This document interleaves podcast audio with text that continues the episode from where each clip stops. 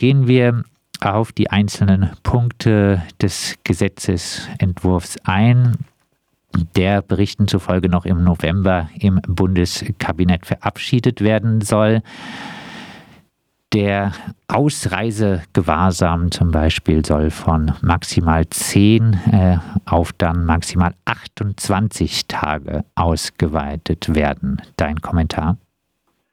Naja, das ist sicherlich einer der gravierendsten Eingriffe, dieser sogenannte Ausreisegewahrsam. Äh, das ist ja quasi so eine Art Abschiebungshaft leid. Nicht in dem Sinne, dass es äh, eine leichtere Haft wäre, sondern dass sie einfach leichter noch anzuordnen ist. Das heißt, da braucht es noch weniger Haftgründe, da braucht es keine Fluchtgefahr, das können die Behörden einfach relativ easy beantragen und äh, kriegen das dann auch immer durch. Und da halt die, äh, den Zeitraum auf einen Monat äh, zu erhöhen, das wird sicherlich zu einer, einem massiven Anstieg bei der Inhaftierung vor den Abschiebungen führen. Wo würden dann äh, die Geflüchteten inhaftiert werden?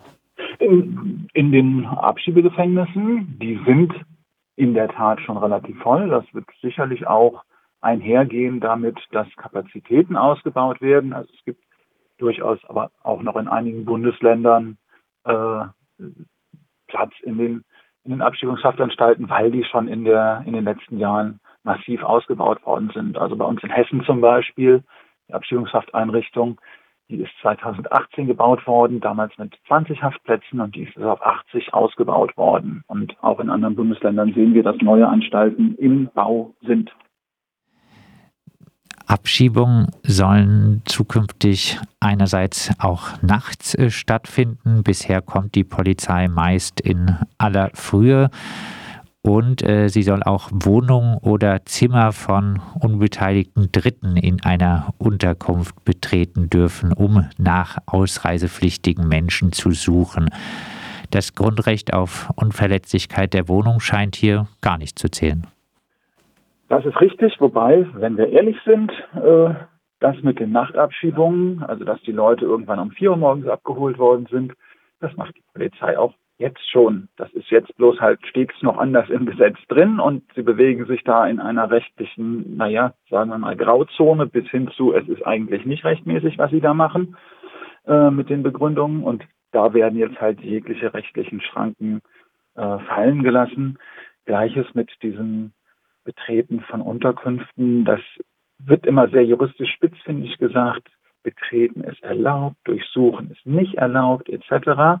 Ähm, also da wird dann ein Unterschied zwischen Betreten und Durchsuchen gemacht, äh, wobei es dann für die Leute natürlich egal ist. Und wenn wir uns die Flüchtlingsunterkünfte angucken, wie die aufgebaut sind, ne, da sind dann meistens mehrere Leute auch in einem Zimmer. Das heißt, es sind immer mehrere andere Personen direkt betroffen von solchen Maßnahmen, die halt mitten in der Nacht irgendwie von der Polizei aus dem Bett geholt werden. Also als Unbeteiligte, für die Betroffenen selber sowieso schlimm genug, aber es hm, führt natürlich auch dazu, dass noch eine ganze Menge Leute mehr äh, von diesen Maßnahmen dann traumatisiert werden. Und äh, ja, wenn, da, wenn dann halt mit Abschiebung die Regel, also wenn dann halt in größeren Unterkünften alle paar Tage, alle paar Wochen mal irgendwie in der Nacht die Polizei reinrockert und irgendwie einen halben Flur durchsucht. Das macht natürlich auch was mit dem Leben der Leute. Die äh, angespannte Stimmung in äh, Flüchtlingsunterkünften dürfte dann äh, nochmal äh, angespannter werden. Abschiebungen sollen nicht mehr angekündigt werden. Auch hier die Frage, ist auch äh, das äh, nicht sowieso schon so, dass das, sie fast äh, nie angekündigt, wirklich angekündigt werden?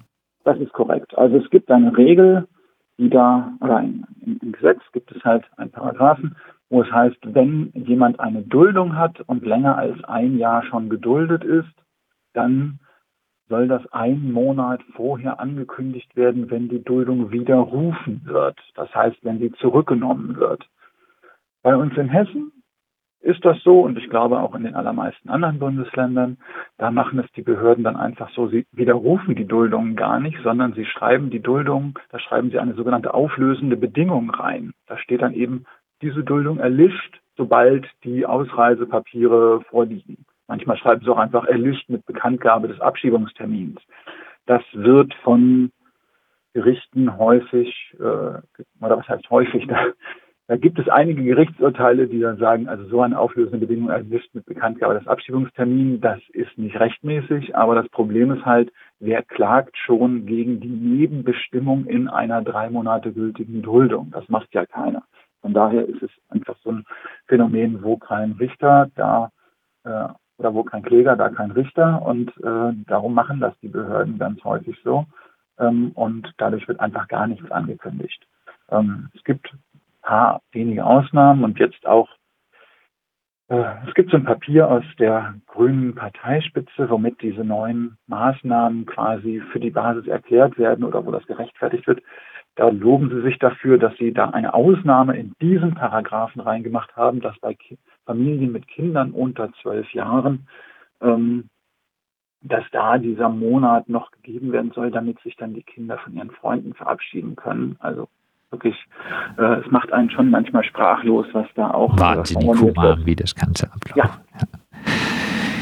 ja. wir haben schon über äh, die Aus, äh, das Ausreisegewahrsam gesprochen, ähm, auch die Abschiebehaft äh, soll ausgeweitet äh, werden und sogar noch möglich sein, wenn also schon möglich sein, wenn noch Asylanträge laufen.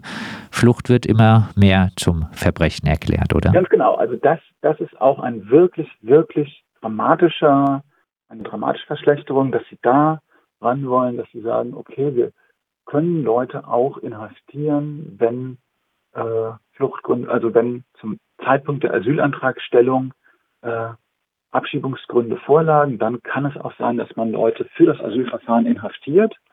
Ähm, das ist ein, äh, ein, also da können Sie dann, werden Sie nicht bei allen Leuten machen, das werden Sie nur in wenigen Fällen machen, gehe ich jetzt erstmal von aus, weil so viele Haftplätze haben wir dann doch nicht.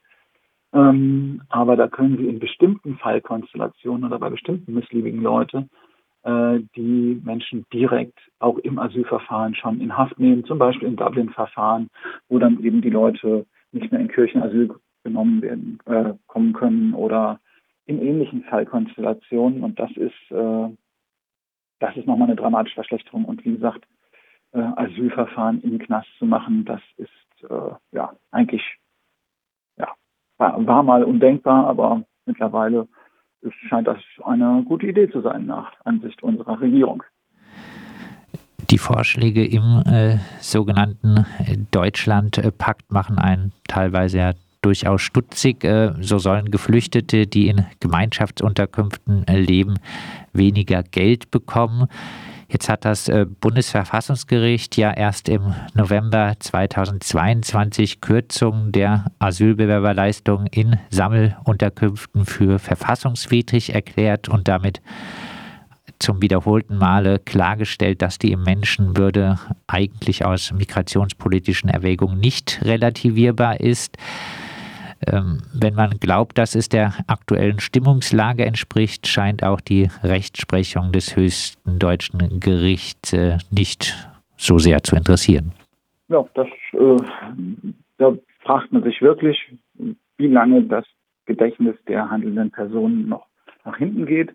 Ähm, also das ist sogar, also es wurde für einen Teil der Asylsuchenden äh, im November gekippt. Ein anderes Verfahren ist noch anhängig, aber es hat auch die äh, Konferenz der Arbeits- und Sozialminister der Bundesländer einstimmig vor fünf Monaten die Bundesregierung aufgefordert, doch bitte die Gesetzeslage an die Rechtsprechung des Bundesverfassungsgerichts anzupassen. Das heißt, es ist keine fünf Monate der her, da haben die Bundesländer von sich aus die Bundesregierung aufgefordert, diese rechtswidrigen Kürzungen oder diese verfassungswidrigen Kürzungen äh, doch bitte aus dem Gesetz wieder zu streichen. Und äh, einen kurzen Wahlkampf und ein paar AfD-Prozente in den Umfragen später äh, die ganze Republik nur noch von Kürzungen, von denen alle genau wissen, dass das Verfassungsgericht sie mit Sicherheit äh, kassieren wird. Also es ist wirklich, wirklich absurd, wie die Diskussion in diesem Lande gekippt ist innerhalb weniger Wochen und Monate.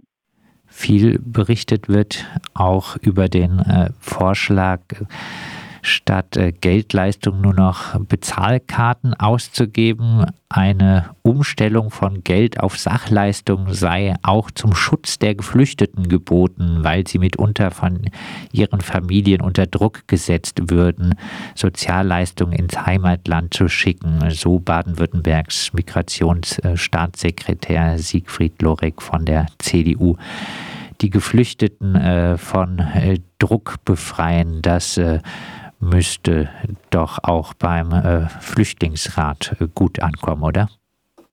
Naja, also Leute komplett zu entmündigen, also die Leute sind erwachsen genug, die können schon mit dem wenigen Geld, was sie denn da kriegen, und wir reden ja wirklich von nicht sonderlich viel, was sie bekommen, ähm, und da ihr prekäres Leben von finanzieren müssen hier, ähm, ich glaube, da sind sie dann doch auch erwachsen genug zu gucken, äh, dass sie mit dem Geld machen können, was sie wollen. Ich schreibe ja irgendwelchen Staatssekretären auch nicht vor, wofür sie ihr Geld ausgeben sollen in ihrer Freizeit. Ähm, aber das in der Tat diese Frage nach den Bezahlkarten oder diese, diese mit den Sachleistungen, ich meine, wir hatten es jahrelang. Ne? Also wir haben seit 1993 30 Jahre alt das Asylbewerberleistungsgesetz. Das ist ja damals mit dem Asylkompromiss im Grundgesetz quasi in der direkten Folge eingeführt worden. Äh, ist dann auch 2012 in großen Teilen für verfassungswidrig erklärt worden. Und da war es ja auch schon immer so, Sachleistungsvorrang. Da gab es ja auch im Laufe dieser letzten 30 Jahre, es gab so viele absurde Maßnahmen. Da gab es die Essenspakete, in Bayern gab. Es gab die Wertgutscheine, die in Niedersachsen und in anderen Bundesländern immer ganz in waren. Es gab mal eine Zeit, da gab es in Berlin aber nur drei Läden, in denen die Menschen einkaufen konnten, wo sie auch mit so Chipkarten in, in ganzen drei Läden einkaufen konnten. Da haben wir lange gegen gekämpft. Das ist auch irgendwann größtenteils eingemottet worden, äh, auch weil es den Verwaltungsaufwand für die Kommunen natürlich reduziert hat, wenn man den Leuten einfach Geld gegeben hat.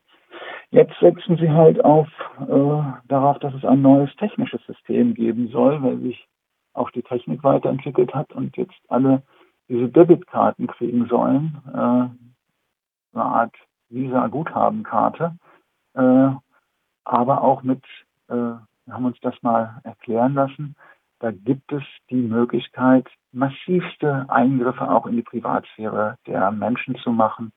Da kann man dann beschränken, bestimmte Warengruppen ausschließen. Aber man kann sagen, man kann nur in einem bestimmten Postleitzahlgebiet damit einkaufen. Das heißt, damit könnte man dann quasi die Leute auf, ein, äh, auf, ein, auf eine Stadt festnageln. Dann können sie nicht mehr außerhalb irgendwo irgendwas kaufen oder ähm, man kann ihnen auch man kann auch vorschreiben, äh, man kann nur einen bestimmten Betrag pro Woche damit bezahlen, etc. pp. Also da sind den technischen Überwachungsmöglichkeiten und Fantasien keine Grenzen gesetzt. Und das ist natürlich sehr, sehr ähm, besorgniserregend, was da auch an Allmachtsfantasien von staatlicher Seite mal wieder an den Flüchtlingen durcherprobt wird. Ne? Wir müssen ja auch überlegen oder wir haben in der Vergangenheit sehen können, dass viele der äh, Maßnahmen, mit denen dann irgendwann später die gesamte Bevölkerung beglückt worden ist, dass die erstmal an Flüchtlingen durchprobiert worden sind. Da kommen wir dann zur nächsten Debatte, die jetzt gerade wieder aufkeimt, zur Zwangsarbeit. Ne? Also die Hartz IV, 1-Euro-Jobs, die gab es auch schon mit Einführung des Asylbewerberleistungsgesetzes 1993, äh, wurden die eingeführt und erstmal an Flüchtlingen durchprobiert. Jetzt haben wir die Debatte wieder, obwohl es sie eigentlich immer noch im Gesetz gibt und ich verstehe gar nicht, warum da jetzt irgendwie wieder das Ganze als nächste Sau durchs Dorf getrieben wird. Ja, eigentlich ähm, gibt es die äh, ja, für 80 äh, Cent. Äh genau, wir sind freundlicherweise noch von 1,05 Euro auf 80 Cent gesenkt worden im Jahr 2016 mit dem sogenannten Integrationsgesetz auch noch, aber ja, äh, völlig absurd. Genau, also äh, eigentlich äh, völlig absurd und äh, aber äh, leider nichts äh, Neues, zumindest in diesen Aufnahmeeinrichtungen. Und vor allen Dingen 2016, als man gesagt hat, okay, wir haben dieses diese Möglichkeit, Leute an den Arbeitsmarkt heranzuführen, haben sie damals behauptet, über diese Arbeitsgelegenheiten. Da hat die Bundesregierung ein Programm aufgelegt, hatte hunderte Millionen Euro in den Topf reingetan, hat die Kommunen aufgefordert, ihr sollt 100.000 Jobs schaffen im, oder 100.000 Arbeitsgelegenheiten, um die Flüchtlinge an den Arbeitsmarkt heranzuführen. Das ist grandios gescheitert. Also da sind irgendwie nicht mal zwei Prozent der Mittel abgerufen worden. Niemand hat diese Jobs geschaffen und das Programm ist einfach sofort wieder eingestampft worden. Also es ist kolossal gescheitert, weil weder die Kommunen noch irgendjemand sonst Lust hatte, diese komischen äh, Zwangsarbeitsplätze in großem Stil einzurichten für die Flüchtlinge. Und das wird jetzt natürlich nicht anders sein. Also es ist eine idiotische Scheindebatte, die einfach nur dazu dient, irgendwelchen Stimmungen hinterher zu hecheln. Und das ist einfach wirklich, wirklich für das politische Klima in diesem Lande äh, fatal, aber auch ein äh, gutes Beispiel dafür, wo wir mittlerweile angekommen sind in der Debatte. Stichworte arbeiten müssen. Jetzt scheint es ja zumindest so zu sein, dass äh, Geflüchtete auch äh, früher arbeiten dürfen sollen. Eine gute Nachricht? Quatsch. Also das, was da jetzt gerade, äh, also da kenne ich nur ein Eckpunktepapier zu, äh, was, äh, also das ist noch kein Gesetzentwurf, sondern das ist wohl nur das, worauf man sich geeinigt hat in der Regierungsspitze. Das, was kommen soll, ist, dass Menschen, die in Aufnahmeeinrichtungen untergebracht sind, die dürfen derzeit nicht arbeiten und nach neun Monaten bekommen sie dann einen eingeschränkten Arbeitsmarktzugang. Äh, das muss so sein, weil das im EU-Recht so steht. Und diese neun Monate, die werden jetzt auf sechs Monate aus, äh, verkürzt. Was gar nicht angetastet wird und was eigentlich im Koalitionsvertrag der Ampelparteien drin stand. Äh, da steht drin, die Arbeitsverbote für in Deutschland Lebende schaffen wir ab. Davon ist, das muss man so sagen, nichts, aber auch gar nichts übrig geblieben. Die Arbeitsverbote für äh, also diese sogenannte Duldung Leid für Menschen, denen vorgeworfen wird, sie würden ihre Identität täuschen, für Menschen aus sicheren Herkunftsländern, für Menschen, deren Asylanträge offensichtlich unbegründet abgelehnt worden sind, etc. Diese ganzen Arbeitsverbote, die werden alle bestehen bleiben. Also das heißt, es wird eine Frist für Leute in Erstaufnahmen und ich sage mal so, sechs bis neun Monate, das ist dann meistens genau der Zeitraum, wenn die Menschen aus der Erstaufnahme äh, auf die Kommunen verteilt werden, zumindest bei uns in Hessen, da gibt es regional ein bisschen Unterschiede. Aber äh, das ist dann auch nicht also das ist jetzt nicht der Gamechanger. Und wenn Sie aus der Erstaufnahme draußen sind, äh, dann haben Sie ja den eingeschränkten Arbeitsmarktzugang. Ähm, aber also das ist wirklich, also da werden wieder Luftschlösser gebaut äh, und Sachen behauptet, die mit der Realität nichts zu tun haben. Dieser ganze Deutschlandpakt, äh, ist der eine leider notwendige Reaktion auf den Wahlerfolg der AfD? Nö, das ist äh, keine Reaktion auf den, das ist quasi, oder was heißt eine notwendige Reaktion?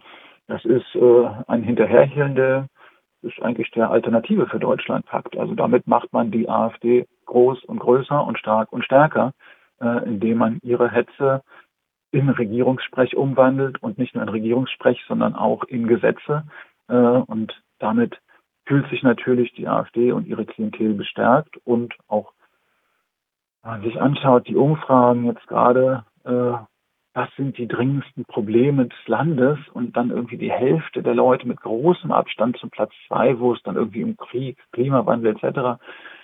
Die große Mehrheit der Leute sagt, Migration sei das entscheidende Thema äh, derzeit in diesem Land, wo ich mich frage, in welchem Land leben die und in welchem Land lebe ich? Das müssen völlig verschiedene Länder sein, denn ich sehe überhaupt gar keine Probleme mit Migration. Ja, ich sehe, dass die Zahlen ein bisschen höher sind. Ich sehe, dass einige Kommunen äh, etwas stöhnen und mehr Geld haben wollen.